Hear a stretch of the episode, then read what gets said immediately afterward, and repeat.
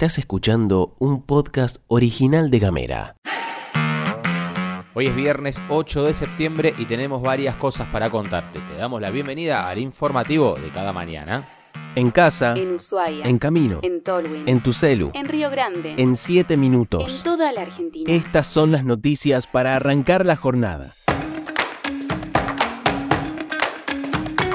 El plenario de comisiones del Senado, encargado de discutir la reforma de la ley de alquileres, ha decidido tomarse un respiro hasta el próximo miércoles. La razón detrás de esta pausa es que no se alcanzaron los acuerdos necesarios para avanzar en la firma de dictámenes. El receso llega después de dos días de exposiciones por parte de representantes de las cámaras inmobiliarias y de inquilinos. Desde la oposición, Víctor Zimmerman de la UCR enfatizó en la importancia de dar celeridad y previsibilidad al tratamiento de la media sanción que viene de diputados, asegurando que Juntos por el Cambio está listo para firmar el dictamen tal como llegó desde la Cámara de Diputados. Por otro lado, Juliana Di Tulio, del oficialismo, resaltó la demanda de los inquilinos para mantener la ley en su estado actual y mencionó que el Frente de Todos tiene propuestas para mejorar el dictamen. Además, señaló que existen diversas opiniones dentro del interbloque respecto a este asunto. En diálogo con Telam, Juan Arrizabalaga, integrante de la Federación de Inquilinos Nacional, analizó lo siguiente. Entendemos que es una reforma regresiva, el achicamiento de los plazos de contrato que genera más aumento de costos y más inestabilidad habitacional, el achicamiento de los tiempos de ajuste de un año a cuatro meses o cualquier otra opción va a generar más aumentos de precios y lo mismo este eu- eufemismo de pacto entre partes cuando el inquilino no tiene ninguna capacidad de negociación sobre los precios.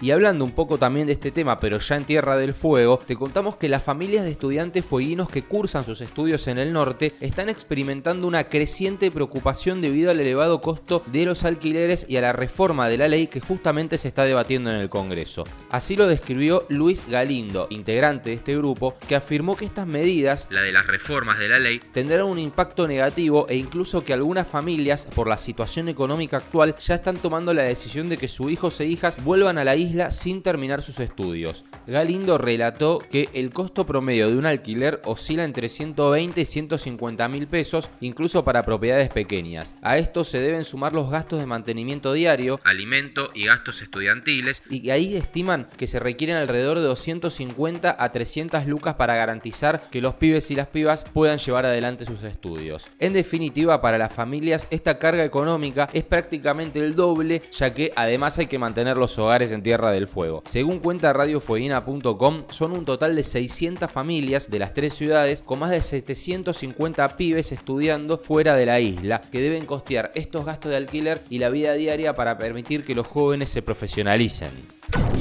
Y con data de Crítica Sur te contamos que el gobierno provincial y el gobierno nacional están avanzando en un proyecto conjunto para brindar acceso a Internet en las zonas rurales de la provincia. Este proyecto, que será financiado por el Banco Mundial, busca mejorar la conectividad en las áreas rurales que actualmente carecen de acceso a servicios de Internet de calidad. El secretario de Tecnologías de la Información y las Comunicaciones, Gabriel Aleva, declaró que el plan implica la instalación de 36 torres de telecomunicaciones equipadas con antena de radios de enlaces punto a punto y paneles Wi-Fi. Las torres se van a distribuir en forma de anillo, lo que van a permitir proporcionar un servicio de internet de mayor calidad a estas zonas. El proyecto pasó la etapa de perfil y se espera que su fase final esté listo para la evaluación del Banco Mundial en octubre y se espera contar con la aprobación final y el compromiso de financiamiento antes de que termine el 2023. Y vamos con una para este fin de semana. Se va a llevar a cabo la segunda Feria Popular Transfeminista que promueve la diversidad y la economía inclusiva y está llevado adelante por la Escuela Popular de Géneros de aquí de Tierra del Fuego. Entre las actividades planificadas habrá cientos de stands de productos locales en las tres ciudades. Los y las asistentes van a poder disfrutar de presentaciones musicales y participar de sorteos que se realizarán durante toda la jornada. También contará con un espacio dedicado a las infancias donde niños y niñas van a poder participar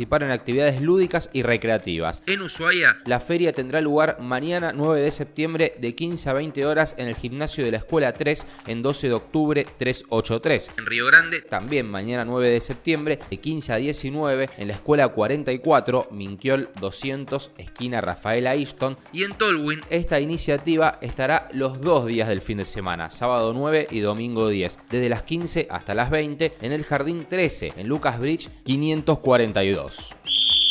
Y cerramos con la selección argentina porque comenzó la escaloneta su camino en las eliminatorias rumbo al Mundial 2026 con una trabajosa victoria por 1 a 0 sobre Ecuador. El único gol del partido llegó a los 77 minutos de partido gracias a un espectacular tiro libre de Leo Messi. Aunque el marcador fue ajustado, Argentina enfrentó a un equipo ecuatoriano que demostró orden y habilidad en el manejo de la pelota, pero careció de peligro real ante el arco del Dibu Martínez. De este humilde foro destacamos el desempeño de Cristian Cuti Romero, que jugó un partido de elite, y la presentación de Rodrigo de Paul, que mejoró notablemente en el segundo tiempo, y Enzo Fernández y Alexis McAllister, que nos da la sensación de que no conocen el error. El próximo desafío para Argentina será el partido en la altitud de Bolivia, programado para este martes a las 17 horas. Dudas sobre la participación de Messi para ese partido y certezas de que Alejandro Garnacho sumará minutos para que su decisión de jugar con la camiseta albiceleste sea reglamentariamente definitiva. En los meses siguientes, Argentina se enfrentará a Paraguay y Perú en octubre y en noviembre con Uruguay de local y Brasil de visitante en este camino hacia la defensa del título de la Copa Mundial de Fútbol.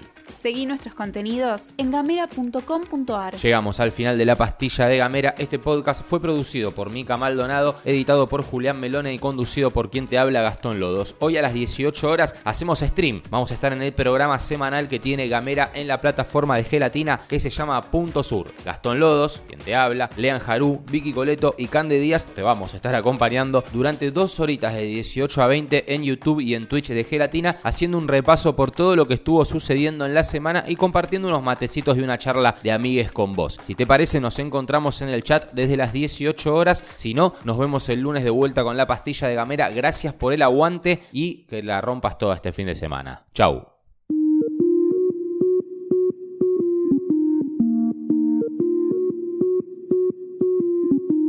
Estás escuchando un podcast original de Gamera.